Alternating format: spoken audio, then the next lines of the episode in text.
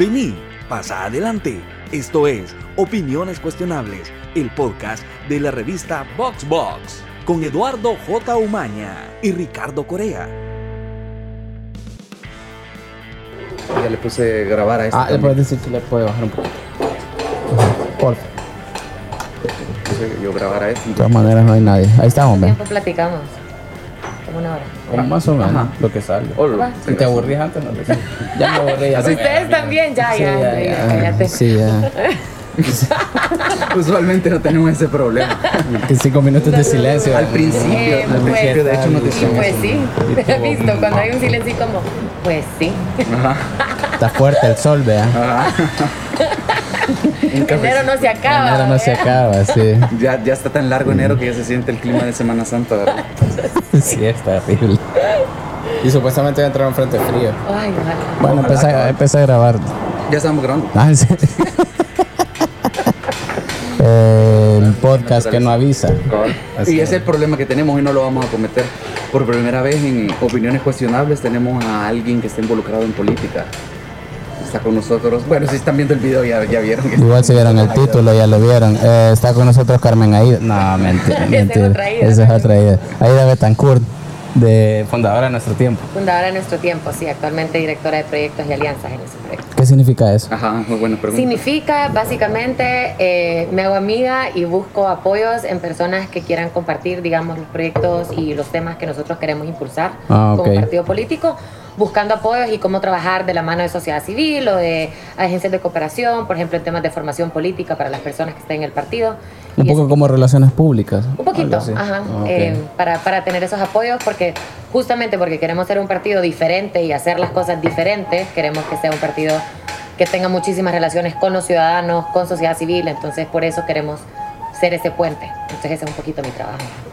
Chivo. Este, bueno, la verdad es que nosotros queríamos, quisimos empezar con a, hablar de política y hablar como, como le llama Eduardo, los underdogs de la política, que ya son ustedes básicamente. Y no es eh, ni- con ningún tono así eh, sesgado o maligno, la, es la verdad, o sea, es eh, hasta el año pasado inclusive era in- inaudito pensar que iban a haber oportunidades plenas realmente, ¿verdad? Pero eh, para bien o para mal Nayib vino a desbaratar todo lo que tenía, que ya se venía desgastando desde hace un montón de tiempo, porque hasta donde yo he seguido en las noticias, la carrera de nuestro tiempo y de ustedes, por ahí viene un poco, ¿verdad? O sea, desde de, que Johnny Wright y Juan Valiente no tuvieron chance de hacer a las cosas diferentes en arena, ¿verdad?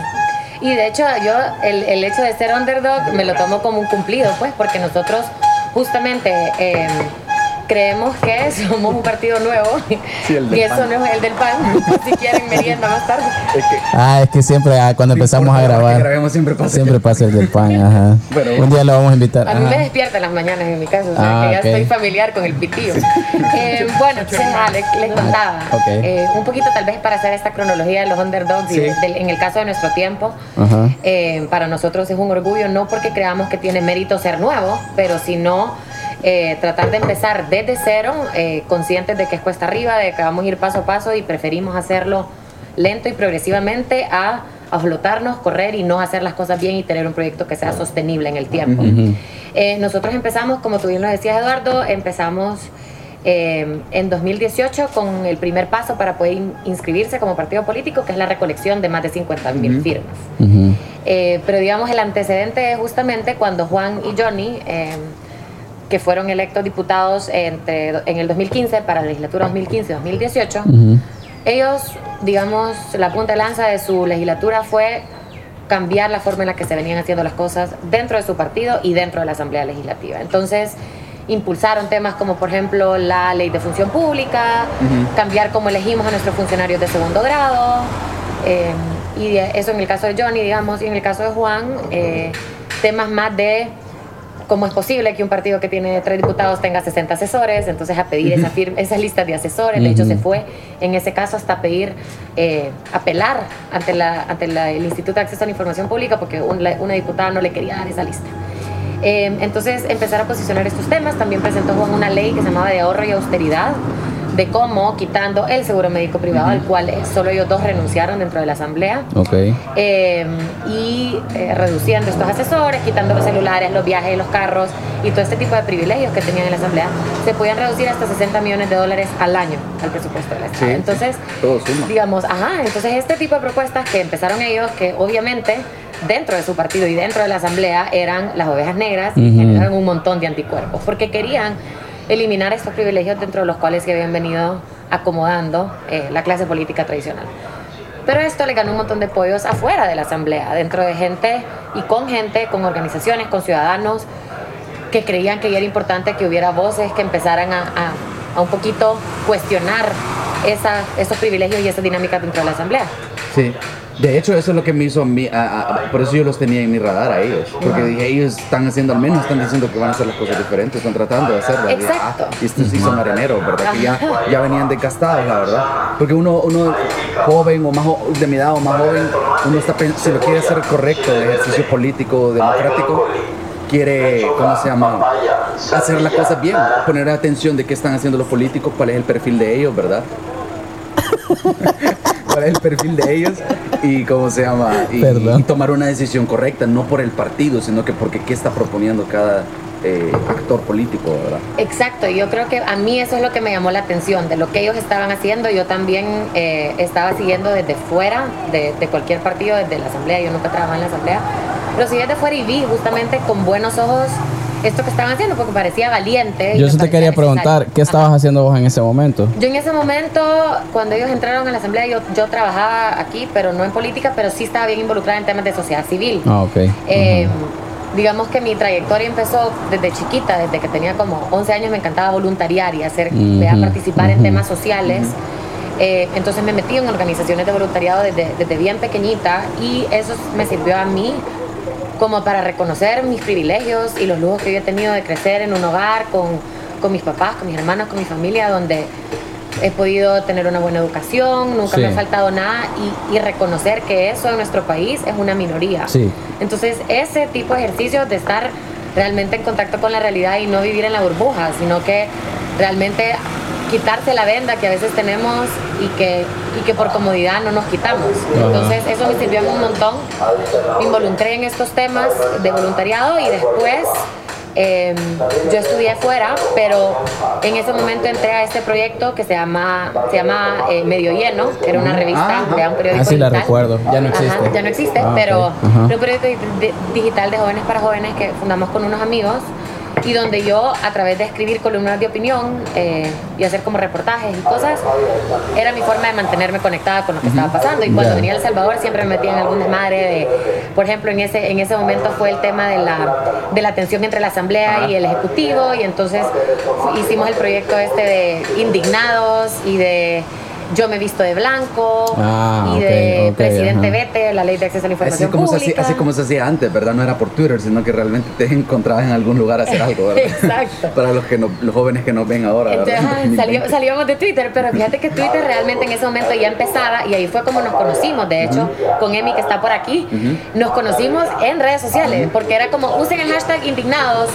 porque los diputados no quieren cumplir una sentencia de la Sala de lo Constitucional. Ajá. Y es de obligatorio no tienen opción. O sea, la Constitución dice los diputados Lo tienen que hacer. cumplir. Es que eso, eso a veces enerva que los diputados se ponen a, a deliberar cosas que no deberían deliberarse Exacto, ¿verdad? y entonces, yo no estoy de acuerdo, ok, puede no estar de acuerdo, Pero ahí está la tiene que puta ley, cumplir, ajá, sí, le toca, ajá, sí, le toca, así funcionan las instituciones y eso Ya es me un he mensaje frustrado, que, sí. que, que desde ese entonces a mí, para mí me era importante y desde nuestro tiempo es súper importante que es eso, o sea, nosotros no queremos caer en la antipolítica y Sí. después podemos platicar de esto, pero si no queremos jugar dentro de las instituciones y creemos ¿verdad? que, que este marco institucional hay que respetarlo, hay que fortalecerlo y mejorarlo Sí. y modernizarlo, pero Sí. hay que respetarlo. Ok. Entonces, eh, en ese momento fue que con el hashtag indignados SB empezamos y en un momento hicimos como, vea, un, un- un inbox en Twitter dijimos, hagamos algo, pero hagamos algo más allá de un hashtag. Entonces con un montón de gente que no nos conocíamos, nos juntamos en una casa y ahí empezamos, la primera acción eh, con Yo me visto de blanco fue, agarramos, conseguimos unas donaciones de mantas blancas gigantes y nos juntamos en una casa a pintar como diputados corruptos cumplan, obedezcan y en la noche nos subimos a las pasarelas y las colgamos de ahí. Sí, recuerdo. Entonces ahí empezamos, ah. Entonces era como salir un poquito ¿verdad? De, de las redes, pero, pero ese fue Ajá. el punto de encuentro, nos organizamos Sí, en sí, sí. Eh, y entonces yo, digamos, me había mantenido, tenía mi trabajo ¿verdad? de 8 a 6, Eh, pero Una pregunta Dime. antes de que continúes. ¿Qué, qué, qué estabas- qué estudiaste tú fuera? yo estudié Derecho, Derecho y Ciencias Políticas. Ajá. Ah, ok. Eso Ajá. quería preguntar porque de hecho Tenemos no sé si dudas. en este- aprovechar la interrupción. Aprovechemos. Que en el, en, el, en, el, en el librito hablan de eso, de que no hay que tener como una cuadrilla de, de, de, asi- de De. Yo soy diputado, ¿verdad? Porque si te elegí en teoría es porque tú sos capa- capacitado o capacitada Exacto. para estar ahí, conoces de leyes, conoces del el Estado y todas estas cuestiones que un diputado debería saber, ¿verdad? Entonces, porque necesita tantos asesores, ¿verdad? Pues. Entonces, veo un perfil como el tuyo, no digo que tienen que ser así todos, ¿verdad? Pero hay eh, eh, tu carrera de alguna manera, o no sé si ya lo habías pensado, va en ese, en ese camino político. Sí, a mí la política siempre me interesó desde no sabía si, de hecho yo nunca había pensado en política partidaria, nunca, nunca, nunca. Desde que estaba pequeña yo pensé, yo quiero trabajar eh, en, en la función pública, me interesa un montón el, el- el- el- el sector público, siempre me llamó mucho más la atención que el sector privado, eh, pero no sabía desde qué plataforma. Eh, y digamos, sí me formé para eso. Sí. Estudié Derecho y Ciencias Políticas, luego me fui con una beca a estudiar Políticas Públicas y, y regresé hace dos años al país, siempre bien, bien, bien convencida de que quería trabajar por mi país. Siempre quise regresar, eso Es sí lo tuve creo- bien claro. Ajá, está chido eso. Y Ajá. yo creo que al- algo, algo bueno que tú sabías que eso es otra historia que contrasta un poco con las que usualmente tenemos acá, de gente que comienza, como tú, como estamos hablando de Sophie, ¿verdad? Que estudió ingeniería y terminó trabajando en el, en la- el mundo de la música, ¿verdad? Pero tú de- eh, también es un caso bien bonito. Tú- Tú de- desde el principio sabes que yo quiero trabajar en este lado. Y te quiero- preparas me para quiero eso. preparar, Sí. ¿verdad? Y eso es lo que falta casi. eh, estudiar en la universidad es un privilegio aquí. Estudiar fuera es todavía ma- mayor Cabal. privilegio, ¿verdad? Entonces también es difícil decir, ah, este es el nivel que tiene que tener un funcionario público, ¿verdad? Pero hasta cierto punto, si no lo exigimos o no lo esperamos, no va a suceder. Pero aún así, cuando regresaste, no te imaginaste todavía que ibas a estar en un partido político. No, porque no encontraba un partido donde yo me sintiera del todo cómoda. Ok, pues, O sea, vos nunca estuviste en arena. No, yo me inscribí y ahí es cuando regresa la historia de Juan y Johnny de la cronología de nuestro Sí, tiempo. Ajá. Yo, ajá, yo desde ese momento en sociedad civil eh, hicimos bastantes iniciativas, eh, proyectos. Yo empecé a participar escribiendo más columnas de opinión, participando en medios como opinando, vea, jóvenes, ajá. qué piensan de la situación política, de la coyuntura del país. Eh, y un montón de partidos, varios partidos, vea, no un montón, pero varios partidos trataron como de cooptar estas iniciativas de sociedad civil porque decían, Claro, eso ajá. que si no puedes derrotarlos, Te unir. unite, ¿verdad? Entonces decía como, vénganse, vénganse, aquí los vamos a apoyar y nosotros en ese sentido sí fuimos súper cuidadosos y las iniciativas que yo lideré de sociedad civil siempre fueron bien diversas. Había gente que era más de izquierda, gente que era más de derecha, gente que era más de centro, gente que no le interesaba realmente la política como tal, sino digamos, la política partidaria como tal, sino se veían como ciudadanos preocupados por lo que estaba pasando, por la Sí. corrupción, por los abusos. Em, Una cuestión más pragmática. pragmática. Sí. Y, y había gente que trabajaba en temas de transparencia, información, temas de derechos humanos, pero lo que nos unía era, no puede ser que los diputados decían cuándo cumplir y cuándo no cumplir Ajá. la ley. ¿verdad? Entonces, eran como, como uniones bien temporales con una misión bien clara y un propósito específico. Y ahí se acababan. Ujú. Eh, pero, pero algo que para nosotros no era negociable era eso, no nos vamos a aliar ni a alinear a ningún partido político. Eh, Entonces yo nunca me involucré. Eh, ya cuando yo estaba haciendo mi maestría, que esto fue en el 2017, Ujú. Empieza el proceso de precandidaturas para las internas de los partidos políticos de cara a las elecciones legislativas del 2018. Ujú. Yo había seguido, como les decía, bien de cerca el trabajo de Johnny Juan, expresando que, que- que me parecía muy positivo lo que estaban hecho- haciendo para la institucionalidad y la lucha contra la corrupción. Y ahí es cuando Juan Valiente me invita a ser su candidata a diputada suplente. Ah, Ajá. ok. Ajá, Yo me lo pensé un montón porque para mí, digamos, inscribirme a un partido político de los partidos políticos tradicionales es algo que nunca me había planteado, a lo que siempre había dicho que no. Y me da muchísima ¿Y no resistencia. te, dio, no, te dio, ¿No te pasó por la mente esa idea noble o idealista de puedo, puedo cambiar el sistema desde adentro? Ente- Lo pensé porque vi a Johnny o Juan, dije, puchi, que están haciendo Se puede. tantas cosas Ajá. Ajá. que realmente yo, yo creo que hay apertura.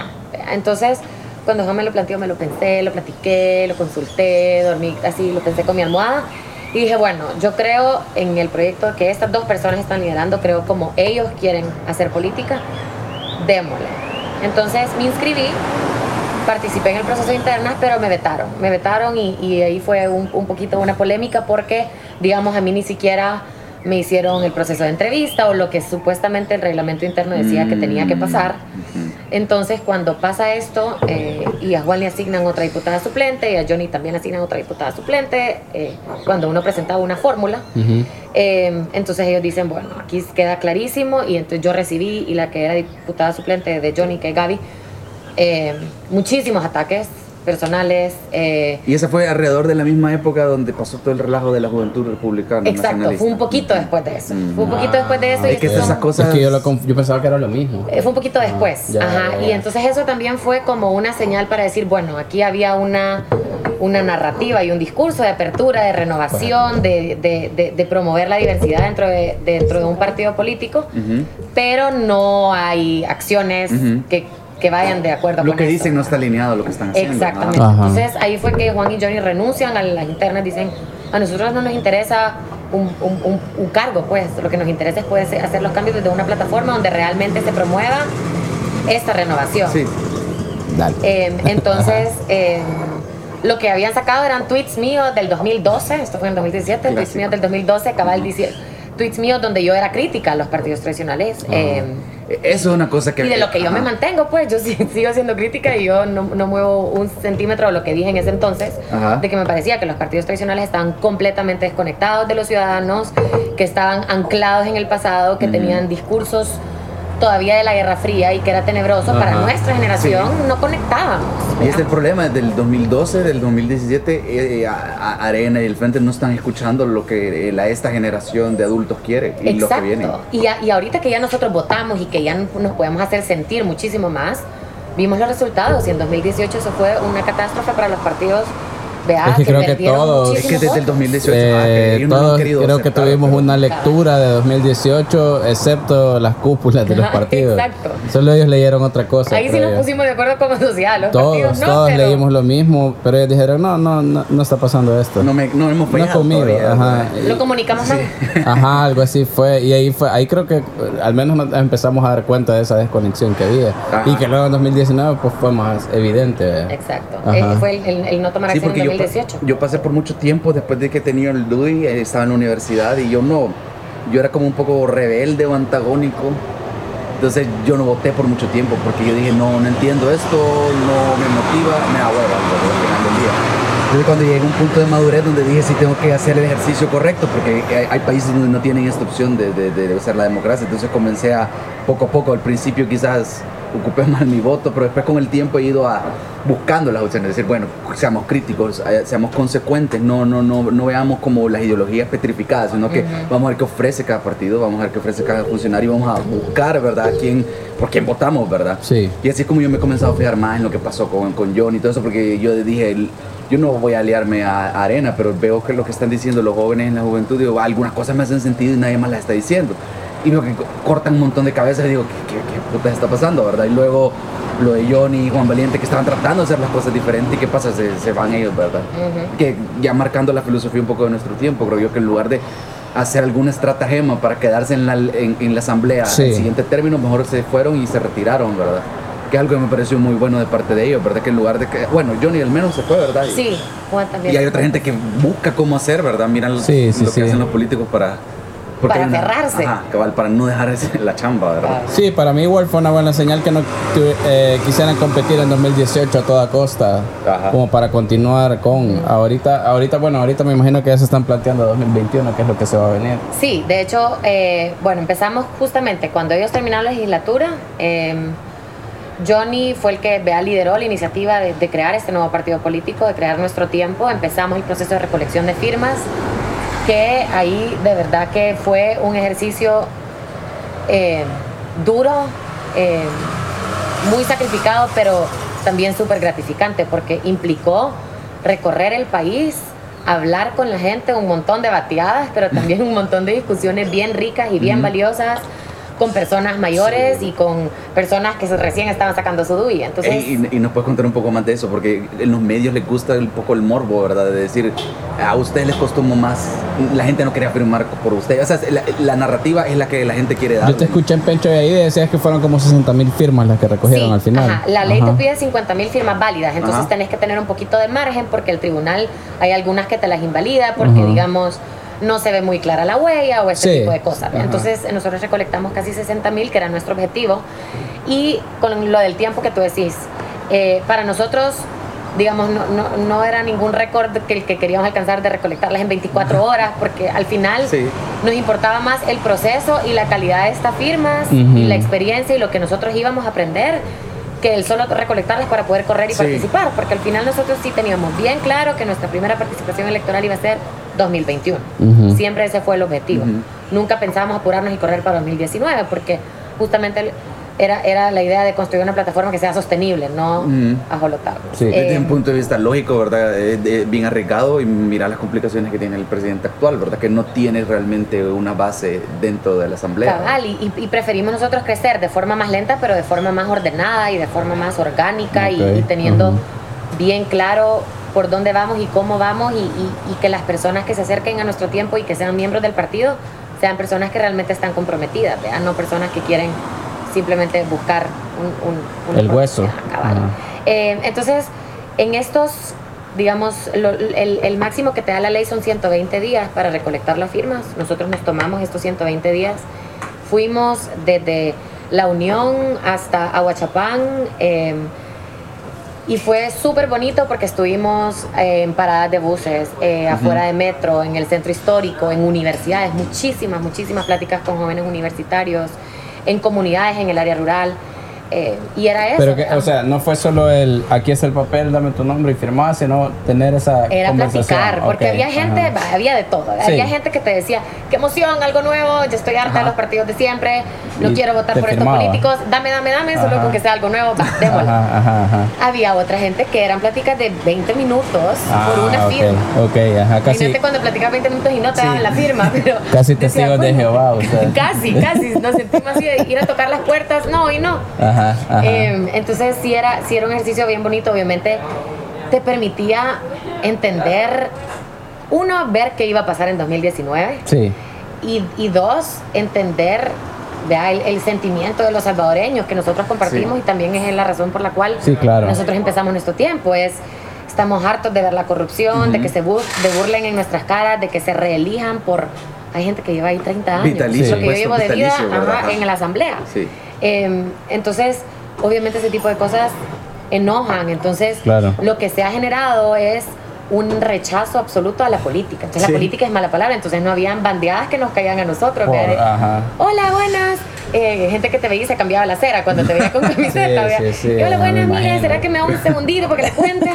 Y nos decían, eh, parte- estamos recolectando firmas para un nuevo partido político. Ay, no, partidos políticos todos mañosos, todos corruptos, todos ladrones. ajá. Y uno, déjeme que le cuente. Y entonces uno sí tenía más apertura Sí. porque teníamos estas conversaciones y les decíamos, yo entiendo por qué usted siente esto, yo siento lo mismo. Sí, Aquí estoy por eso. Es-. Exacto, y por eso lo estamos haciendo, porque somos una nueva generación de personas que estamos recolectando firmas, porque no queremos que, que nuestro futuro y las decisiones que nos afectan a nosotros estén en manos de personas que son completamente inmunes a todo tipo de cuestionamiento y, y- y- y de, y de consecuencias. Creen que las- sus actos no tienen consecuencias, están acostumbrados a que sus Sí, actos no sí. tengan consecuencias. Entonces, creemos que a pesar de que podemos empezar, digamos, en 2021 con una bancada pequeña, ya vimos que una sola persona haciendo las cosas bien y elevando el estándar y, y- y- y subiendo la barra a lo que es permitido y lo que es ético dentro de la asamblea, creemos que sí genera, genera un cambio. Y nosotros, digamos, desde nuestro tiempo,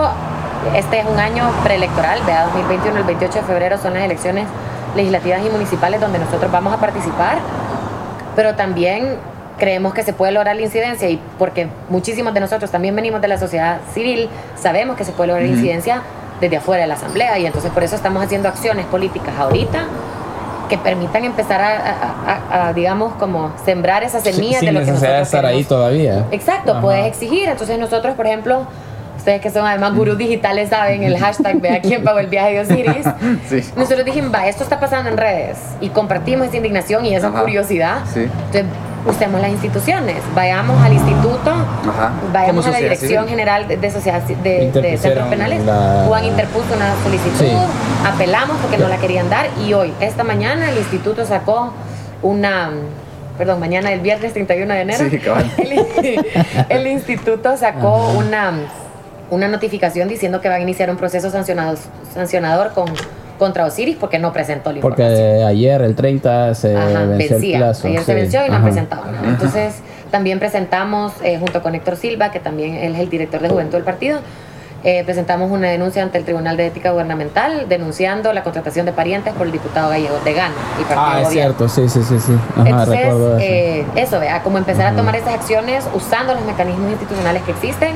Eso no, nunca, lo- nunca lo- había visto las noticias, pero nunca, o en Twitter había visto estos tweets. eh, sobre todo ahorita antes de venir a hablar contigo, me puse a ver el, el feed de, de- de nuestro tiempo. No me había caído en la cuenta, fíjate que esa es otra manera de, de que, que es el mensaje que están mandando. De que no lo están haciendo necesariamente como partido político, sino que desde sociedad civil uno puede eh, organizarse y decir, hey, queremos saber qué pasó aquí porque es potencialmente nuestro dinero, ¿verdad? Y, tu- el tiempo que deberías estar trabajando. Ajá. Exacto, y esa es la cosa. Por ejemplo, nosotros y- y presentamos, digamos, igual, aunque sea como partido, ser un puente, vea, Ujú. para la sociedad civil que, que está, que está preguntándose qué pasó aquí. Sí. Eh, y lo que, lo que es más preocupante, tal vez, en el caso de, de, de Osiris, es, del viceministro Osiris, es que ellos dijeron que es un viaje oficial, una misión oficial que él hizo como viceministro y director general de centros penales, pero que no fue con fondos públicos. Ajá, ajá, Entonces, eso fue la al no versión. ser con fondos públicos, ellos no pueden y no están autorizados a revelar quién fue la persona que pagó este viaje. Ajá. Después dijeron que era una ONG y dijeron que por ser una ONG no podían divulgar.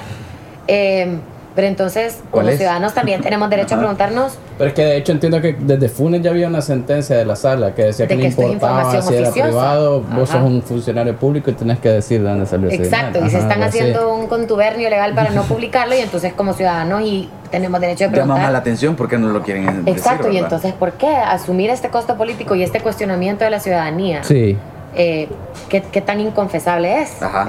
Entonces, eso, ese, ese es nuestro, nuestro objetivo, ¿vea? seguir, seguir, seguir cuestionando, insistir en la importancia de que los funcionarios tienen que recordarse que los que los ponemos ahí somos los ciudadanos, Sí. que los que pagamos sus salarios somos los ciudadanos y que por eso nos tienen que responder. Ajá, exacto. Y que también, ah, ah, por ejemplo, en estos dos casos, Gallegos y Osiris, mm, no estamos pidiendo nada. Digo, estamos todos pues en redes y todos lados, pero no estamos pidiendo nada demasiado elaborado. ¿verdad? Solo es como decir quién te pagó el viaje y explicar cómo es que hay 45 parientes tuyos contratados. Yo, yo, yo Eh, solo lo vería como una oportunidad para hacer, la- para hacer las cosas bien, es decir, eh, demos una, una narrativa adecuada para comunicar.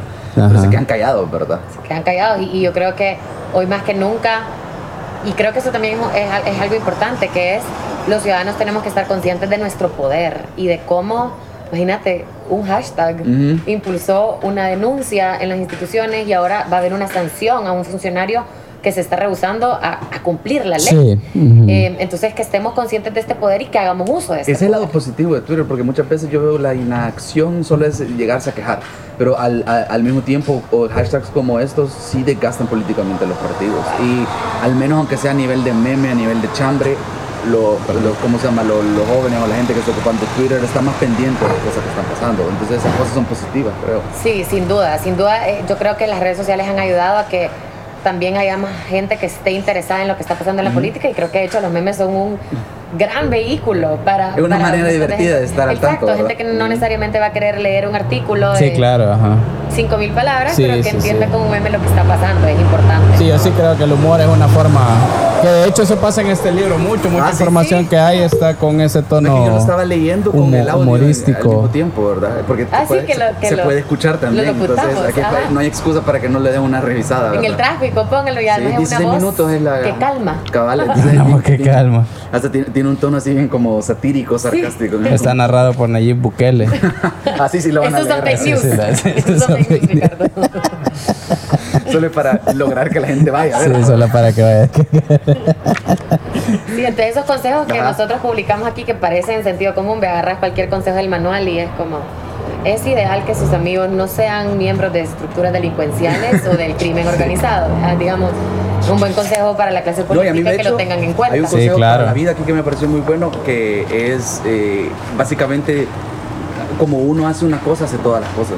Entonces, si comenzás con algo pequeño y lo haces mal, entonces es lógico pensar que extrapolando el resto de cosas más importantes las vas a hacer malas también. Cabal. Y eso es lo que nosotros decimos, por ejemplo, en temas de corrupción. Pues. Ujú. La corrupción empieza con actos pequeñitos. Ahorita también vimos esta noticia donde también el viceministro figura del tema de la, de la falsificación de los Ah, títulos. del título, sí, Entonces, sí, sí. Son cosas que pueden parecer pequeñas del ámbito privado, pero si tú haces eso, ¿qué no vas a hacer cuando tengas el poder de, de falsificar más documentos? Claro, por ejemplo, ajá, de, de ajá. hacer otros actos que te beneficien a ti. Y uno de los, de los motos que tenemos en, en nuestro tiempo, eh, que es cómo llegamos, es cómo gobernamos. O sea, que lo, lo Cabal, cabal, eso me, pa- colombiano. me parece interesante. Pero. ¿qué es eso? Y, y eso es lo que ha guiado la forma en la que nosotros recolectamos las firmas, la forma en la que nosotros queremos atraer a estos candidatos que van a ser parte de las planillas de nuestro tiempo en 2021.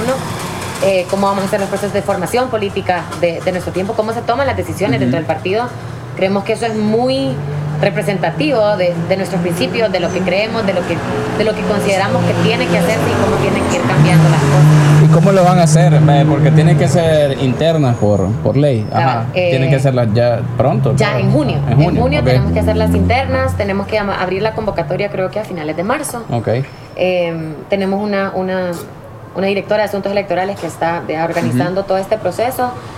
Eh, entonces llamar a internas, luego tener internas eh, y eso van a ser los candidatos que resultan de estas elecciones democráticas internas Sí. que van a llenar las planillas de los departamentos eh, donde decidamos participar para legislativas y las eh, alcaldías para las municipales. ¿Y Eh, quiénes pueden ser candidatos en nuestro tiempo? Mira, la idea es, nosotros queremos atraer a personas eh, preparadas, decentes y que no tengan la cola pateada. Eh, Ya no entro yo ahí.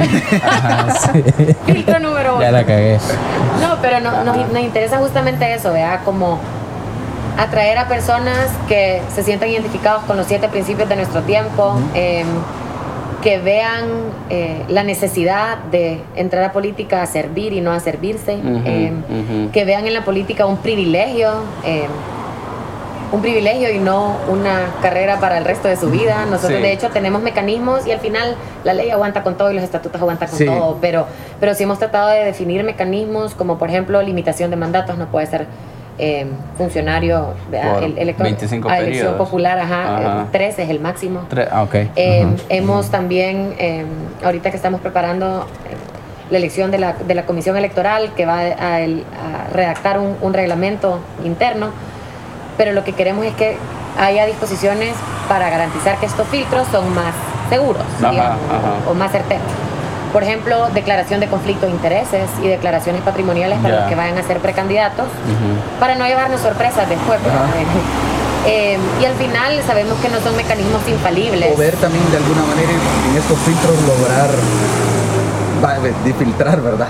Hay gente que sí siga las reglas, ¿verdad? Que sí las lea, que sí sí esté pendiente de eso, ¿verdad? Como, como dijimos, ¿verdad? Sí, desde el inicio, desde que se afilia, haga las cosas bien para que más adelante las siga haciendo bien, ¿verdad? Cabal, y, y nosotros, eh, aunque, aunque sabemos que siempre puede haber espacio de que alguien se cuele, alguien que no esté en sintonía con nuestra visión de cómo tiene que ir a hacerse política se cuele, nosotros lo que sí hemos dicho es, y eso está en este manual de cómo no hacer política, que es nuestra denuncia de lo que se ha venido haciendo mal, pero también nuestro compromiso de lo que no vamos a hacer. Sí, porque al final yo puedo agarrar esto y echárselos en cara a los Exacto. diputados de nuestro tiempo. Exactamente, y ese es el punto. Ese es el punto, y por eso va a seguir ahí este Sí. manual, ¿verdad? Como Ajá.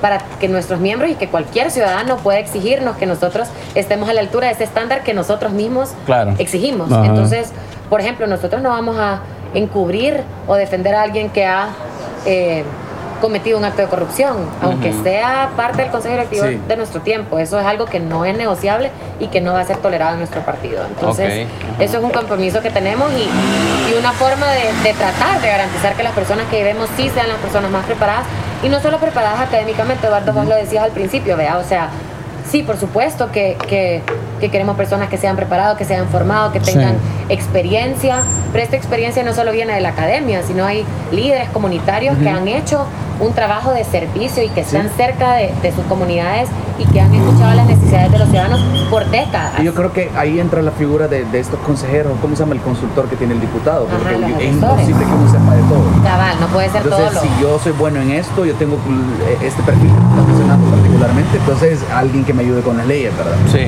Porque yo no soy abogado en, ese, ca- en el caso de este que estás planteando. Entonces ahí tiene lógica, ¿verdad? Y ese, eso que vos decís ahorita justamente es tan importante, el tema de la humildad, porque uno no puede ser todólogo y no esperamos que los diputados, diputadas de nuestro tiempo sean todólogos.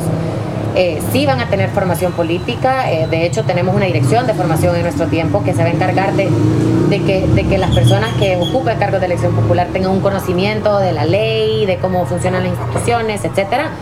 Pero no necesariamente, y de luego también para eso sirven las comisiones dentro de la Asamblea Sí, Legislativa, sí. eh, para que tú vayas en los temas donde tú sos Específicos. espe- ajá, Ajá, digamos, sí, más especialista. Sí.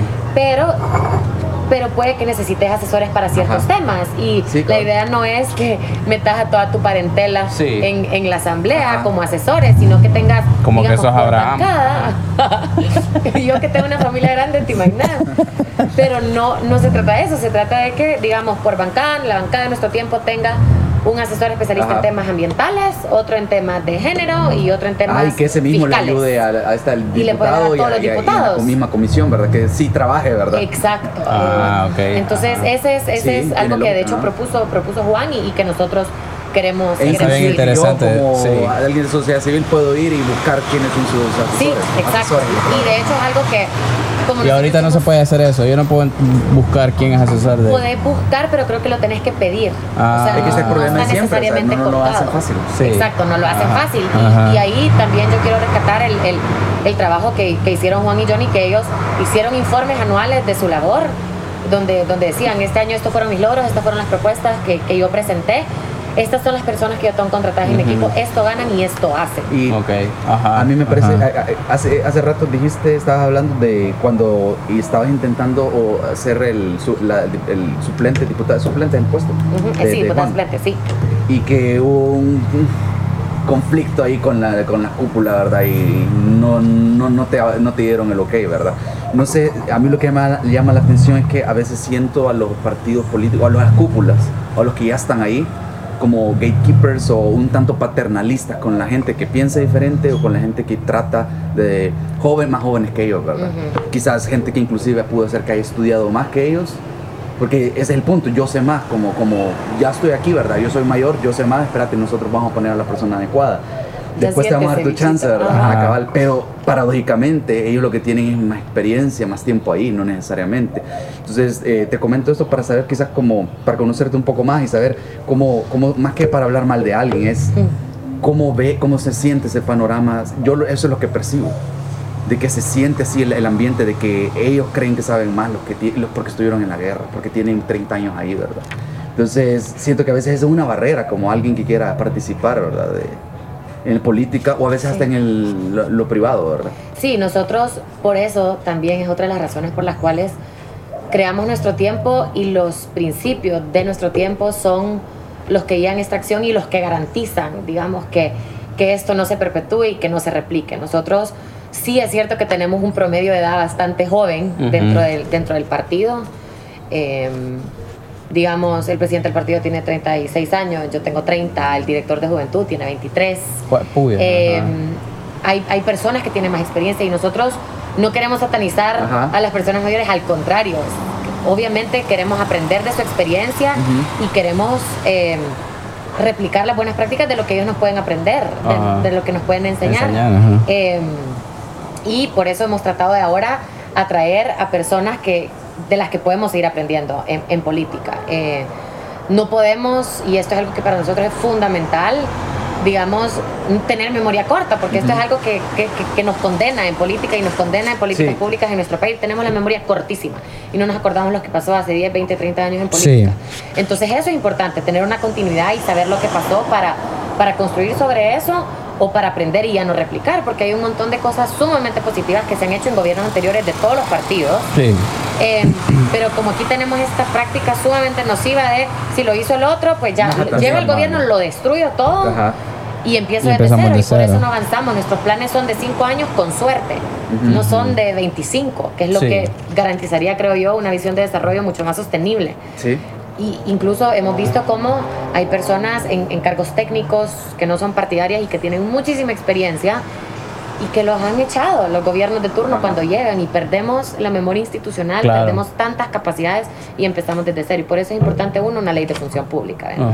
Pero volviendo al tema este de, de- de- de cómo, cómo funcionan los partidos, uno de los principios de nuestro tiempo es la diversidad y estamos y lo abrazamos y, y- y guía muchísimo nuestra acción.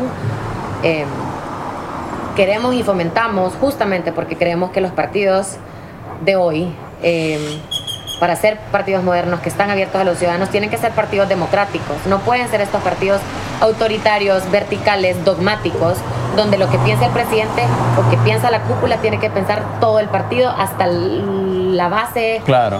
Vea, no. Es que además ya es insostenible y eso es un modelo de los 80. Y ahora es Exacto. imposible que Es bien funcione como así. militarista hasta cierto punto. Sí, claro, pero es que además era tenía que ver con la constitución de los medios, de cómo estaban y todo. Ahora es imposible. Imposible, es El que está más abajo tiene Twitter también, ajá. Y tiene formas de pensar y acceso a un montón de cosas. Entonces por eso nosotros Ah. en ese, en ese tema nosotros abrazamos la diversidad y, y reconocemos que una de las riquezas de nuestro tiempo tiene que ser esa diversidad y el permitir que haya estos debates y estos disensos dentro del partido y actuar sobre lo que nos une, que es muchísimo más de, de lo que no nos Nos une. separa, Todos los temas están abiertos a discusión y ese es una, creo yo, un gran, gran, gran valor de, de, de nuestro tiempo.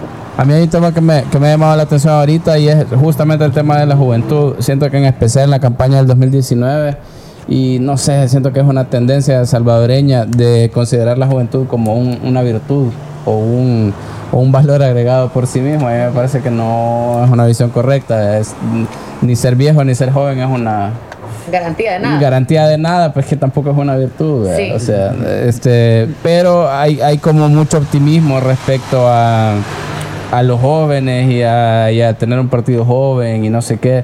Eh, y, yo creo que sí necesitamos esa, esa, e- ese, esa comunicación intergeneracional, pero también entiendo que muchas veces, sobre todo en partidos políticos, los, los más viejos de los partidos políticos eh, son personas con las que a veces es imposible hablar, ¿verdad? Sí.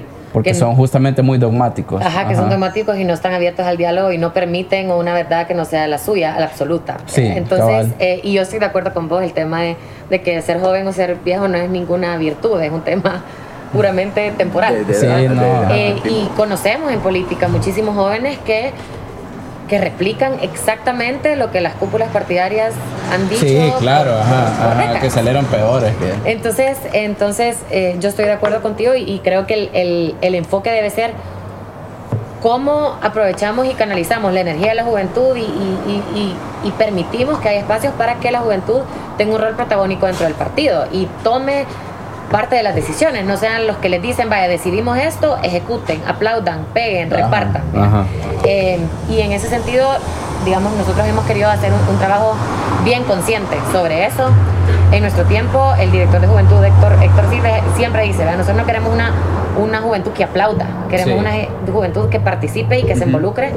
Y eh, somos, de hecho, el único partido político en El Salvador que tiene la dirección de juventud en el consejo directivo, es decir, está sentada con el presidente, con el director de Ah, no es un apéndice Exacto, aparte. Exacto, no es un apéndice, está ahí Ajá. tomando decisiones, Ok, tiene el ajá. mismo voto del que tiene la directora de transparencia, que también es el único partido que tiene dirección de transparencia, eh, o que cualquier otro director dentro del consejo directivo del partido. eh, y, y eso para nosotros es fundamental. Entonces, por Ya, ejemplo, ahorita se está organizando eh, una, una gira universitaria.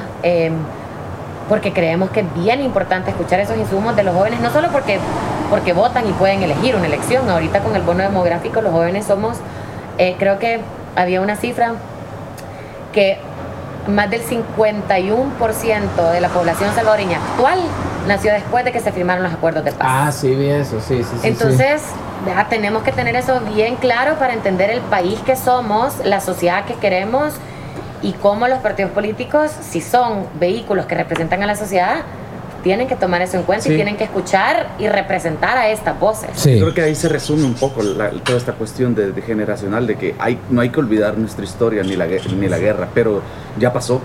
O sea, para bien o para mal, lo que queda ahorita, de, de aquí a este punto en adelante, construir un mejor país, ¿verdad? Ya pasó la guerra, o sea, ya estuvo. O sea, si fuéramos diferentes o no, ahorita estamos todos en el mismo pedo de tratar de construir un mejor país, ¿verdad? Y, y eso también habla de, de generaciones, de que, o sea, ellos tienen experiencia, la gente, los más viejos tienen experiencia y eso pueden aportar. Los más jóvenes tienen más conocimiento académico o conocimiento porque han estudiado o han crecido en un mundo diferente, ¿verdad? Exacto, es un mundo Entonces, diferente. lo lógico es que colaboremos, ¿verdad? Que los mayores den la experiencia o sabiduría y los jóvenes el conocimiento y esta facilidad de ocupar la El tecnología, ímpetu. Ajá. El ímpetu y, y justamente yo siento que a veces hablas con un montón de jóvenes y les interesa la política. Yo creo que este mito es un mito de que los jóvenes son apáticos. Sí. nos interesa la política, tenemos las herramientas para informarnos, para incidir, para pronunciarnos, para participar, pero ya a la hora de, de tomar paso hacia la política partidaria, lo que pasaba es que no teníamos espacios donde nos sintiéramos representados, donde realmente sintiéramos que nuestras nuestras necesidades y los temas y nuestras prioridades y los temas que nos importan y que nos Se estaban interesan discutiendo. se estén discutiendo y, Ajá. y- y nosotros queremos ser ese vehículo y nosotros queremos tener esos espacios de discusión para hablar de temas que a los jóvenes nos importan como el tema ambiental Sí. que obviamente para nosotros se siente mucho más urgente que para las personas que ya van de salida o temas de género yo creo y quiero confiar yo hablaba con alguien hace poco y me decía tú sos muy optimista porque crees que las nuevas generaciones tienen una noción mucho más digamos, o sea, piensan más en la equidad de género, piensan más en la No, yo también lo creo. Vea, Sí. yo también soy optimista y creo que nuestra Sí, generación sí, es mucho más consciente eh, y, y ya estar consciente ya es un paso. Sí, Yo hace, hace un par de años fui asesor de cátedra ahí en la UES, donde Ajá. estudié, y estuve con un grupo de, de primer ciclo. Y me sorprendió porque, por ejemplo, el tema LGBT para ellos ya no era un problema. O sea, yo los escuché hablar así como, no, es que está este bicho y aquel es su novio, ¿no? pero nadie, o sea, nadie, nadie dijo ningún comentario. Entonces yo digo, no sé si es este grupo, pero yo siento que las nuevas generaciones con esto, con la equidad, con, con ver a mujeres hablar más libremente de temas que hace 10 años no, con LGBT, con, o sea, son súper abiertos. ¿verdad? Y me imagino que tiene que ver con toda la influencia que nos viene eh, Netflix, YouTube, redes sociales y todo esto. ajá. Que es como decís, es un mundo diferente. Sí. Ajá, otra cosa, abuelos, ajá. pues. Y eso creo que es algo que todos deberíamos aprender, no de irlo aprendiendo ya, porque esas son las cosas que quizás nos frustran a nosotros, ver los adultos que así se hacen las cosas, así se han hecho siempre. Y yo creo que yo he aprendido y crecido mucho como persona a lo largo del tiempo de decir, esto es lo que yo creía hace cinco años, ya no lo creo. Entonces, eh, en ese también, con esa filosofía, creo yo que muchos jóvenes o esta nueva generación también ya no ve las cosas como las veían antes, pero Sí. o sea, al final del día todos somos personas y todos tenemos derechos. Pero a- a- hay un tema también que a mí me pareció interesante, de, de la, quizás de las elecciones más interesantes de las, de, de las elecciones del 2019, eh, fue el tema de las ideologías. ¿Cómo, cómo, ¿Cómo se ubican ustedes en ese debate? Nosotros sí creemos que, que, pues sí, que la ideología es importante porque tenés que tener un norte o un rumbo ¿verdad? de lo que te guía. Eh, pero también creemos que esta, este mundo de dicotómico, donde todo es blanco, todo es negro, todo es derecho, todo es izquierda, realmente ya está sobrepasado. Y lo Sí. que hemos nosotros también venido ali- analizando la, la política en el país bajo un prisma de los partidos tradicionales que se crearon en un contexto de guerra fría. Claro, Ah, claro. Eh, y eso sí creemos que ya está sobrepasado, que no podemos ver el mundo de, de esa forma y que esta lectura está equivocada. Nosotros nos consideramos de ideología de centro, Ok. eh, somos un partido de centro humanista. eh, Sí, eso quería preguntarte. Ajá, ¿qué el centro humanismo. Eh, Ajá. entonces, sí, o sea, somos un partido de centro y creemos que es importante que exista ya un partido de centro, ¿verdad? No, no creemos ya en los, dog- en los dogmatismos eh, y para nosotros el tema de... También creemos que los partidos que ha intento de haber partidos de centro aquí se han vuelto partidos bisagra, vea que Sí, en sí, función sí. de la elección se alinean a uno o al otro, sin claro. tener una postura realmente independiente y eso es a lo que nosotros aspiramos. Y el tema del humanismo como el apellido, ¿verdad? el enfoque de, de esta ideología de centro para nosotros era fundamental porque creíamos que esa era como la razón por la cual nos hemos alejado tanto de la política, desconfiamos, eh, ya no le damos legitimidad a los partidos porque es que la política se ha hecho de espalda a los ciudadanos Sí. y no de cara ni de la mano a los ciudadanos. Entonces, eh, para, para entender el, el término, la- la- al hablar de centro, entonces lo que decimos es que si yo estoy al centro y veo aspectos de socialismo que funcionan en este momento en el tiempo, los tomamos. Y si hay aspectos de liberalismo, de libre mercado que funcionan también para que el país pueda producir, entonces vamos a tomar un poco de ambos. Cabal. Eso quiere decir. Sí, entonces es, es como tener una visión más balanceada sin caer en estos extremos, que además hemos visto que esos extremos no funcionan. Eh, y cómo garantizamos que, justamente por el enfoque humanista, los ciudadanos tengan igualdad de oportunidades, que tengan un mínimo de bienestar, eh, que se reconozca la dignidad de todos los salvadoreños, porque además, digamos, el enfoque yo creo eh, de la teoría del rebalse o este tipo de cosas que ya se han probado que Muy no funcionan, ajá, ajá. eh, y que tenés que tener un Estado que garantice unas condiciones dignas donde las personas que no tienen acceso a un montón de, por ejemplo, a, a- a educación, tengan una educación que el Estado les garantice de forma digna, que les permita tener oportunidades en el futuro. Que eso, por muchísimas razones, no se ha dado Sí. en nuestro país. Sí, entonces es- eh, eh, la filosofía entonces al final es eso, ¿verdad? Si agarramos eh, un poco de, de este lado, un poco del otro, pero todo en función de la persona, ¿verdad? Es- de que es. la sociedad y las personas en ella Justamente pensar en el bien común. Y con base en eso eh, se toman decisiones que tienen que ver con lo económico, con lo... ajá, Sí, y ahorita ajá. estamos, estamos trabajando en estos pronunciamientos porque también son procesos como democráticos dentro del partido, ¿verdad? Para Ajá. sacar los pronunciamientos, pero estamos ya trabajando de cara a 2021 en cuáles van a ser estas propuestas y esta plataforma para Ok. los temas económicos, los temas ambientales, eh, los temas de género, eh, temas de política exterior incluso. Sí, ¿verdad? sí. Eh, Y, y como se me ha tenido la oportunidad de estar hablando contigo, estoy viendo que en el, en el eh, han compartido un artículo, creo que del diario de hoy, dice soy pro vida y soy de nuestro tiempo, ¿verdad? La idea que a- al menos me da la impresión es de que ustedes son un partido más mente abierta, más progresista, ¿verdad? Creo que esto es un ejemplo de que hay espacio para todos ahí. Eso justamente es, vean, nosotros por este principio que les decía de la diversidad, los principios de nuestro tiempo que son siete incluyen temas más relacionados a la función pública como la transparencia en todas nuestras acciones, la coherencia entre lo que decimos y, y- y Ajá. hacemos, temas más relacionados a lo que nosotros creemos que debería de ser la, la vocación de la política, que es eh, la dignidad, la solidaridad, eh, la igualdad, la libertad. Y la diversidad es uno de ellos porque justamente creemos que los partidos tienen que ser espacios democráticos y no, que pue- y no pueden ser dogmáticos. Entonces, si bien es cierto, hay liderazgo dentro del partido, Johnny eh, propuso una propuesta de... presentó una Vamos a propuesta- eso. Presentó una propuesta de, de despenalización del aborto en dos causales eh, de salud, ¿verdad? causales de, de salud Ajá. pública que eran en el caso de una menor de edad que hubiera sido violada el caso de que la vida de la madre corriera riesgo. Ajá. Sí. Eh, entonces él lideró este esfuerzo, eh, pero dentro del consejo directivo hay personas que están a favor de esta postura, hay gente que está en contra. Ajá. Y Lourdes, que es nuestra directora de transparencia, publicó esta columna porque ella considera que no debería despenalizarse eh, el aborto en ninguna causal. Y entonces, para nosotros es una discusión que se hace permanentemente dentro de nuestro tiempo. Creemos que no vamos a estar de acuerdo en este tema, pero que lo importante es que no pueden haber temas tabús, Ajá. que como sociedad le hemos, hemos pensado que escondiendo estos temas bajo la alfombra, entonces ya no existen. Sí, claro. Pero son temas que existen, que es necesario abordar, que tenemos Sí, que discutir que- de forma responsable, Oh. informada. Ahora, a mí, a mí, me, a mí me gusta esa idea, por, por ejemplo, con los movimientos sociales, yo lo veo y, y me agrada, por ejemplo, el movimiento feminista. Yo veo que dentro del movimiento feminista hay un montón de debates, un montón de puntos en los que las mismas feministas no están de acuerdo, pero para mí eso es algo bueno porque quiere decir que no hay dogma. Exacto. Hay, hay gente pensando y contradiciéndose dentro del movimiento. Y- Y, algo así es lo que estoy viendo ahorita en nuestro tiempo, por lo que estás diciendo de, por ejemplo, el tema ahora del aborto. Pero, eh, ¿cómo operativizas eso a la hora de, eh, digamos, Johnny Wright vuelve a la, a la asamblea y le toca votar por un tema de esto? ¿Qué, qué- por qué va a votar? ¿Por lo que él cree o por la discusión que hay en su En, partido? ajá, en estos temas, lo que, está, lo que vamos a hacer en todos estos temas es tratar de encontrar una postura, un, un consenso mínimo como partido. Ajá.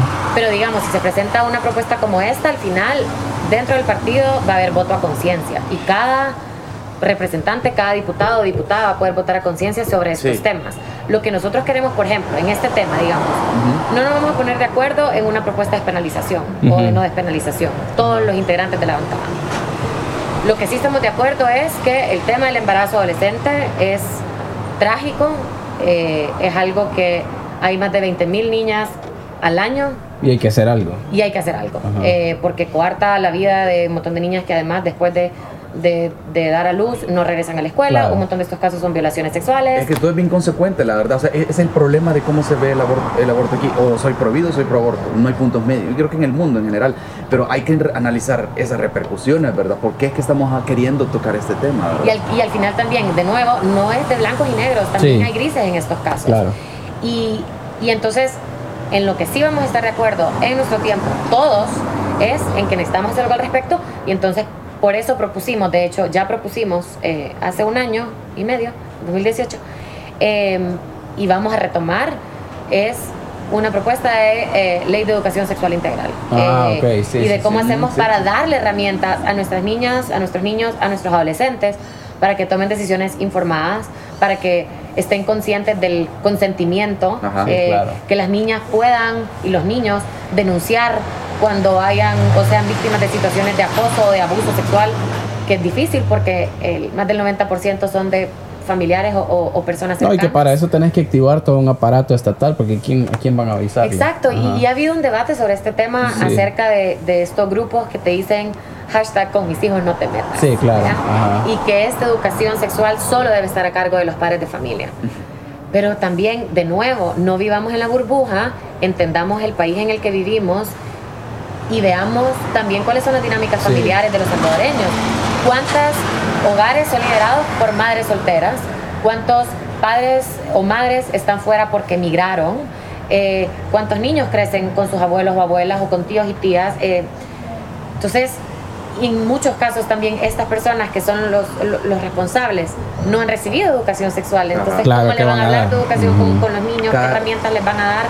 Eh, entonces, seamos conscientes de que el que tus papás, papá, mamá, se sienten contigo a la hora de la mesa, asumiendo que cenan juntos y te den una Y que estén bien de- informados ellos. de una- Ajá. eso eso Sí, es, es un privilegio. Sí, Entonces, seamos totalmente. conscientes y cómo damos, siendo conscientes de su ideología humanista, herramientas a todos los ciudadanos por igual de que tomemos estas decisiones informadas que tienen repercusiones sobre nuestras vidas. Exacto. Esa propuesta de la que estás hablando es la que eh, iba también Claudia Cristiani. Sí, Esa es. Ajá, Ah, esa la, la firmó, nuestro tiempo todavía no era partido político, estábamos empezando el proceso. Ah, Entonces ok. lo hicimos Ajá. como ciudadanas que luego integramos nuestro tiempo con personas de sociedad civil, Ya. como Claudia, como Ajá. Ale Araujo, como Sí, sí, pues sí, recuerdo ajá, eso. otras personas que, que, Que yo creo que ni nos dejaron entrar a la asamblea. Ajá, así. dimos la, y solo la gaveta, ni siquiera entró el proceso. Ajá. Entonces ahí te das cuenta de, de- de un montón de temas que, de nuevo, creemos que es nuestra obligación como actor político, Sí. como partido, posicionar en la mesa de debate, porque son temas que son realidades y que no porque no los hablemos van a desaparecer. Exacto, y el problema de esa discusión es que es como un impasse, es como, como eh, sí, un impasse, porque dice, ah, yo, yo eh, eh, eh, pro- soy pro vida, soy pro aborto, entonces quedan en un empate y no hacen nada. Entonces, Ese, cabal, es lo bueno de este, este, este, este punto medio. Cabal, y, y no es inmovilizarnos, vea, es encontrar, en qué estamos de acuerdo, impulsemos esto. Y otro tema en el que estamos de acuerdo es la, la corrupción, la impunidad que reina y que ha guiado la forma de hacer política en nuestro país. Y en eso realmente todos estamos de acuerdo y un montón de las personas que entraron a nuestro tiempo cuya agenda no es en estos derechos sociales, sino en estos temas de Corrupción. institucionalidad y de corrupción. Sí.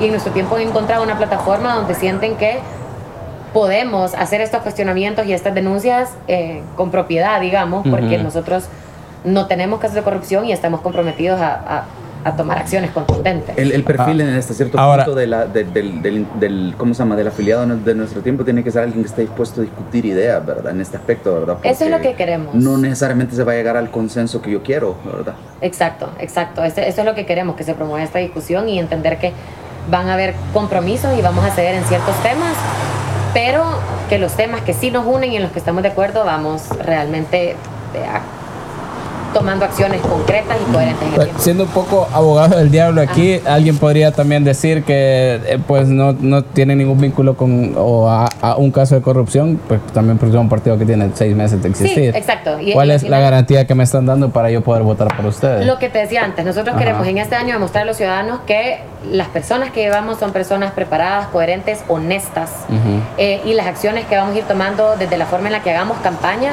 Ok. cuando sea el momento de hacer campaña en octubre, vea, comprometidos a no caer en esta guerra sucia de atacar sin pruebas Sí, a los sí, sí, contendientes, sí. a crear fake news, eso realmente nosotros nos oponemos.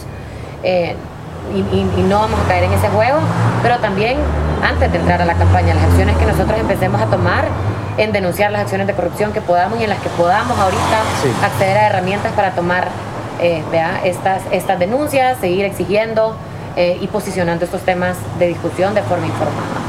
Eh, me imagino que hasta junio entonces vam- vamos a saber eh, qué puestos son los que van a Sí, hasta junio. con los que van a competir. Ajá, va- Porque ahorita supongo que no saben si alcaldías, estamos diputados, definiendo todo todavía, eso se está sí. definiendo. Estamos definiendo todavía en dónde y quiénes.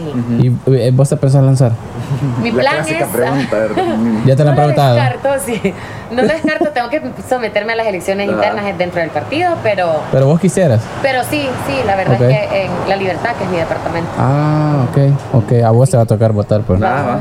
Ahí- No te puedes pedir el voto porque es ilegal, No puedo, pero y te sí. comienzo a partir de octubre. Puede estar. Eh, mira, y este es Velázquez Parker. Cada quien puede hacer una interpretación libre de Vamos a las ver. instrucciones del manual. Yo quiero pensar que este es sitiar. Velázquez Parker. página, ¿Cuál es el consejo de cuál Aquí se le alcanza de ver la pistola. Creo que no, ojalá no te metas en problemas por Nosotros eso. somos los que estamos- Yo estoy No, diciendo eso, ahí yo no he hemos dicho dicho, Los nada. políticos que le dan estos consejos al que le pica que se rasque y los ciudadanos van a decir, yo le asigno este consejo a tal. Sí, se no, es que yo lo vi. Yo sí, yo, vota- yo voy a votar por cualquiera que le vaya a quitar el curula a Velázquez Parker. Yo Creo que nunca lo voy a invitar. nunca lo vamos a invitar a este podcast. No, no creo que podamos tener una conversación con él, pero No, y antes- de que vamos a hablar de cómo golpear mujeres. No sé, no sé. Ajá. Bueno, pero a- a- antes de que... Chuca, y ahí da bien incómoda ya. ¿Para qué puta vine? No, yo feliz. No, pero antes, antes de, antes de que te dejemos ir, eh, eh, eh, eh, el tema de, por ejemplo, de educación sexual, de aborto, creo que son temas que se hablan de una manera diferente cuando hay más mujeres involucradas. A mí me parece que en nuestro tiempo, aparte de la diversidad, no solo es hablar de diversidad sexual así, yendo a la comunidad LGBT y todo esto, sino que también comenzando por algo bien sencillo, que debería ser sencillo, pero todavía no se da, que existan más mujeres en puestos claves. ¿verdad? Vos dijiste, debería ser sencillo y, y para nosotros es también un compromiso, para mí ha sido un compromiso desde toda la vida, eh, cómo abrir espacios para que las mujeres y las mujeres jóvenes participamos Sí. más en los procesos de toma de decisión, ¿verdad? no estén sentadas ahí solamente para que en la foto se vea la diversidad, sino realmente poder tomar decisiones. Eh, cuando ves las cifras dentro de la Asamblea Legislativa, hay un tercio, digamos, con suerte un tercio de representantes que son mujeres.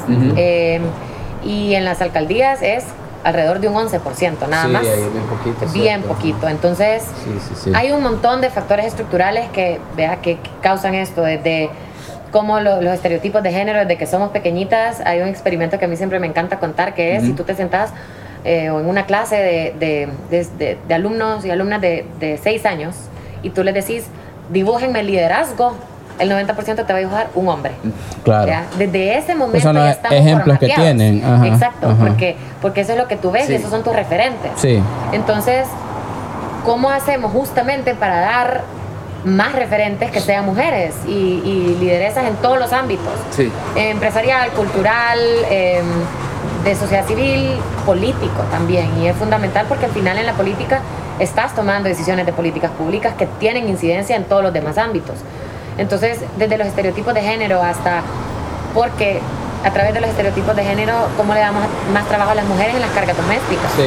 ¿Cuántas horas más hacen las mujeres de trabajo, aparte de su trabajo, digamos, vea, profesional? Al llegar a la casa, ellas A son las cocinar, encargadas, ¿vea? sí, Exacto. claro. Eh, Y al final a veces hasta por eso se disminuye lo que puede ganar una mujer de dinero, porque puede, puede trabajar menos tiempo porque tiene que estar pendiente de la casa porque le toca a la mujer. cabal, comillas, y esa brecha salarial es real y existe, y cómo se favorecen. Eh, Y esos temas no se discuten de la manera correcta si no hay más mujeres en la en la discusión. cómo posicionamos esos temas también. Y lo, que me parece chivo de eso es que haya más mujeres no solo en nuestro tiempo, sino que también en Vamos. Estoy viendo más protagonismo, mujeres, Sí. mujeres son, son las que están liderando esta nueva chava que han puesto Claudia Ortiz, está liderando este re- reclutamiento para las elecciones y todo esto. Eh, bueno, Carmen Aida, como estuvo, ¿verdad? También, que Sí, también claro. tuvo lo bueno y lo malo de la política, porque mucha gente también agarraba contra ella, ¿verdad? Y eso también a es eso otro cree, ajá. ¿cómo, cómo, cómo has visto tú este panorama? El- porque lo, lo positivo, perdón, Sí, no. lo positivo es que al- a nuevas generaciones, niñas y jóvenes adolescentes las ven a ustedes, dicen, yo puedo estar ahí también. O sea, ya es una opción. Yo no sabía, ahora lo sé, ¿verdad? Pero por eso mismo ustedes están abriendo brecha.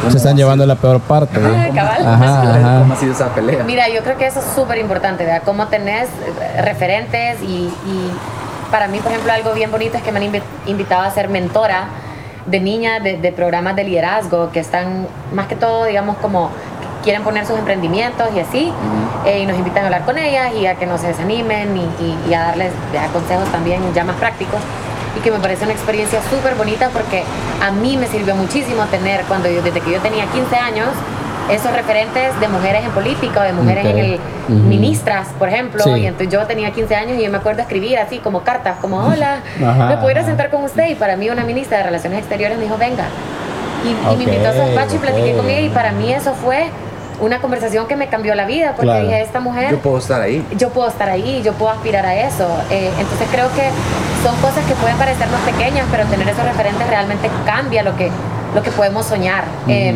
sí. Y lo que tú decías, eh, el tema de la violencia política, y es algo que se está discutiendo muchísimo y que creo que se va a presentar una, una, un anteproyecto de ley de la violencia política contra las mujeres, que al final es algo bien real. Y con las redes, que también hemos hablado de las bondades de las redes sociales, Sí. también se facilitan Claro. estos ataques. Sí, Estos sí, ataques sí. anónimos y cobardes, que por lo tanto se son, son muchísimos más porque son anónimos. Sí, claro. Eh, es más fácil. Exacto. fácil. Y, y lo vimos incluso en, en la campaña, pues, como a las candidatas a vicepresidente Sí. las atacaron tanto a Karina como a Carmen cierto. Eh, en la cobertura periodística y también aquí el rol de los medios de comunicación, vea, hablaban Que de la falda que andaba y a quién le importa cómo andaba vestida. Sí. Le preguntas eso al candidato. Del aspecto Entonces físico, el de- aspecto físico, sí. cómo se vuelve un tema de conversación cuando se trata de mujeres que son candidatas, acusaciones o insinuaciones de cómo una mujer sube, eh, vea los Ah, rangos claro, de la ajá. política Sí, sí, partidaria, sí. ¿Cómo llegó hasta ahí? cómo llegó hasta ahí, Ajá. eso no se le escapa, ninguna Ah, de nosotras ha sido inmune a eso. Sí, corrupción, no. ¿verdad? Se habla de ese tipo de, de- de cosas y cuando la corrupción por la que probablemente han llegado muchos hombres a sus puestos o los favores que deben, nunca se, nunca Es- se no se ¿verdad? cuestiona y entonces esta es hija de, sobrina de, amiga de. Sí, claro. O se metió O la con. mujer de, ajá. Entonces, Sí. esos cuestionamientos, ¿cómo los hacemos? Y somos muchísimo más críticos Sí. contra las mujeres y se eleva, se mide. Vea, Alguien me decía hace poco. Las mujeres tenemos que estar constantemente probando y Sí, demostrando que Sí, tenemos el mérito de Mucho estar más ahí. que nosotros. Pero los hombres, nadie les cuestiona, ellos están ahí. Y es un tema también de, de confianza, ¿verdad? Hay, eh, habla-. Se habla del techo de cristal, pero también hay un techo de cemento que en muchos casos las mismas mujeres nos ponemos como más barreras soy capaz, no, mejor, mejor no, porque hay pocas, me van a atacar. Y estos ataques también desincentivan a que otras mujeres se quieran meter porque ven Claro. cómo tratan a, a las personas que se han metido a la política. Entonces creo que hay muchísimo trabajo que hacer en este tema. Eh, para mí es un tema que a mí me apasiona y que estoy convencida de que, de que se puede hacer mucho. Hay de hecho un grupo parlamentario de mujeres Ah, que ha cierto, presentado sí, sí, sí, propuestas sí. bien importantes Ujú. y, y donde vea se refleja es- este tema del, del- del debate, del diálogo y de encontrar estos puntos en común, que personas, mujeres del frente y de arena y de gana y de todos los partidos se puedan poner de acuerdo en temas que van a beneficiar a todas las mujeres salvadoreñas. Entonces eso me parece un esfuerzo bien valioso y una demostración de que se puede hacer y que hay muchísimo sobre lo cual se puede construir. Ok. Sí, a, mí me gusta siempre que, eh, que toque- tocar ese tema siempre que es posible, la verdad, porque la verdad es que ser hombre en este, en este país es un privilegio. No, yo, yo nunca me imaginé, nunca estuve en ese problema de, puedo, cuando iba a elegir carrera o algo, puedo hacer esto, puedo hacer- nunca me pasó por la mente que no podía hacer algo. Sí. Y algo que a las mujeres acá les, les pasa por la Todavía. mente. Entonces, me gusta tocar ese tema por eso, porque cuando escucho hablar mujeres sobre la lucha que han tenido y todo eso, me ayuda a, a- a sensibilizarme o darme más cuenta de los privilegios que he tenido, de donde hay que quizás cuestionar qué privilegios tenemos como hombres para ver qué podemos hacer para y, es- cambiarlo. y eso es súper importante, creo yo, que, que el tema de la igualdad de, la igualdad de derechos y la, equidad de género no es solamente un tema de mujeres, es un tema de todos. Sí. Y esa sensibilización es bien importante. De ahí hay que tener aliados en Hay que, hay que desaprender un poco, Sí. bueno, un montón de cosas. Sí. Y ya para, bueno, ya para terminar, pues no te vamos a quitar más tiempo. Este, como yo sé que no puede ser objetiva, obviamente, obviamente, pero ¿cómo ves el panorama para 2021? Pues a- yo veo con optimismo el que haya vea, nuevas alternativas, no solo en nuestro tiempo, pero sobre Pensé todo. que en vas a decir nuevas ideas. nuevas alternativas en Es que general. este juego de palabras que han hecho todos, ¿verdad? Con los nombres. Sí, está complicado. Ajá. pero para que los ciudadanos se sientan más representados. Vea, nosotros sí creemos en la democracia, creemos en las instituciones y creemos que es importante que en un sistema democrático haya partidos que, que puedan representar a, a- a personas distintas, Sí. pero que al final todos nos sintamos representados por una alternativa. Creo que ese es el escenario Porque ideal. ya de entrada va, iría, vamos, nuestro tiempo y nuevas ideas como, Como nuevos propuestas nuevas. Ajá, ajá. Que ya pa- a mí me parece que eso es importante, bueno, malo, como sea, pero importante. Es importante, Ajá. es sin duda un cambio eh, significativo. Interesante. en el- en el Nunca había sido importante que hubieran partidos políticos nuevos. Han aparecido y se han ido, han venido y se han ido, ¿verdad? Sí, Pero sí. nunca habían sido contendientes como ahora van a ser. Ajá, yo creo que eso es importante en este año, que es cómo nuestro tiempo y los demás partidos demuestran y aman y, y- y generan confianza en los ciudadanos de que no vayan a pensar que, ay, porque son partidos políticos y están jugando el juego de la Ya están política, ahí, ya están corruptos. No, nosotros Sí. queremos con todas nuestras acciones, con cada uno de nuestros mínimos gestos, demostrar que queremos hacer las cosas bien. Eh, y, y por eso les decía, aunque participemos en menos departamentos, garantizar que las personas que llevamos son personas de las cuales los ciudadanos se van a sentir orgullosos que estén sir- sirviendo en la política y no van a decir, ay, no, hombre, mira, este diputado diputada, qué pena. Sí, ajá. Eso es lo que queremos eh, combatir, Evitar. queremos evitar lo que nos ha pasado a todos, porque me ha pasado a mí Sí. también en todas las elecciones que yo he votado, yo siempre he sido una, una, una bien entusiasta del voto, yo me levanto los domingos así feliz de ir a votar y todo. Es que la verdad es que no lo Subo meditamos. mi foto a Instagram Ajá. con el dedito y todo, y O sea, vos lo vivís como una fiesta, yo lo vivo literal. que no realmente lo como es el cliché de lo, o la fiesta, La sí, fiesta, sí. los Sí, porque lo que pasa es que yo, yo, yo tengo un amigo que también estudió sus políticas fuera del país y él de hecho fue de las personas que me, me, me- me decía meditar y es como no, es que puta date cuenta de- del privilegio que tenés, de- de- del derecho, que, el Sí. derecho y el deber que tenés de votar, no en todas las partes se puede, trata de hacerlo mejor con las opciones. Con las hay. opciones que tenés. Y eso te toca a vos como ciudadano poner atención, leer inclusive, porque yo esta última vez de diputado yo fui a buscar, poner, ponerle cierto un partido de un color así bien como esta taza, ¿verdad? Yo lo descarté porque ya había dejado de creer en ellos. ¿Quién ¿verdad? decirlo? Usted no este es el frente. El frente. Ajá, yo lo descarté, pero ese, ese fue mi proceso, fue descartear la columna del frente. en- Descarté la, Ajá. estaba siendo sarcástico, estaba siendo inteligente. La, la cosa es que descarté el frente y luego comencé a buscar por nombre, a googlearlos a todos. Y cuando no tenían presencia en, re- en digital, eliminaba la, la posibilidad. Luego cuando sí tenían presencia, comenzaba a leer que estaban proponiendo, ¿verdad? Y fue bien triste encontrar que primero encontré, me quedé con una lista bien corta de personas que sí tenían presencia digital y las que la tenían, la, un- uno de diez quizás tenía propuestas que me llamaban la atención. Entonces, eh, pero ahí me di cuenta de eso, no hay opciones.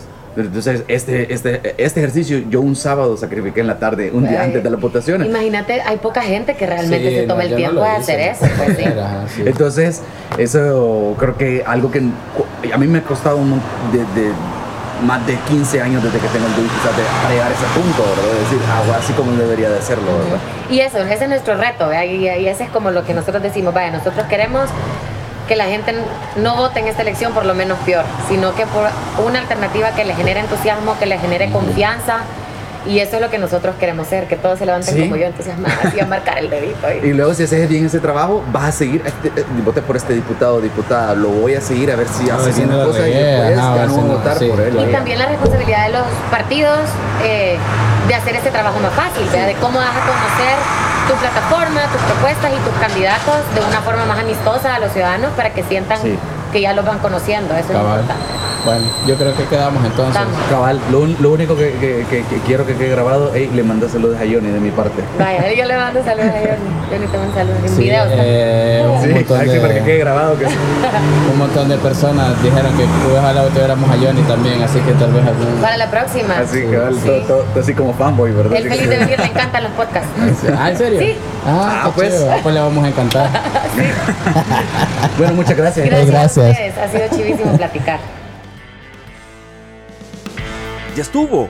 Esto fue Opiniones Cuestionables, el podcast de VoxBox. Hasta la próxima.